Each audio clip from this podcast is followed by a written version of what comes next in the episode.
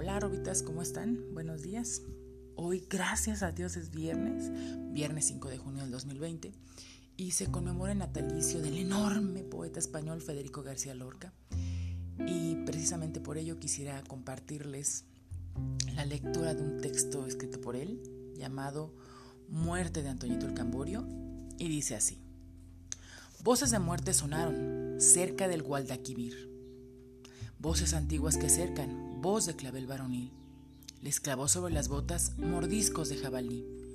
En la lucha daba saltos, jabonados de delfín. Bañó con sangre enemiga su corbata carmesí, pero eran cuatro puñales y tuvo que sucumbir.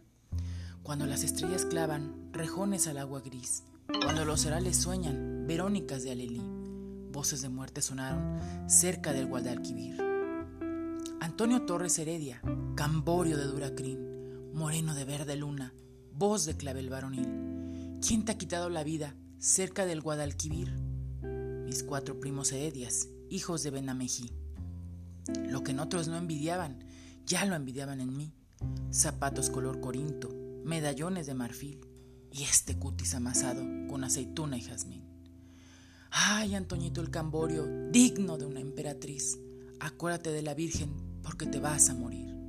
Ay, Federico García, llama a la Guardia Civil, ya mi talle se ha quebrado, como caña de maíz.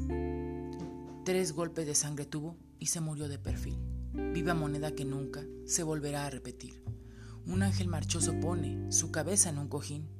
Otros de rubor cansado encendieron un candil.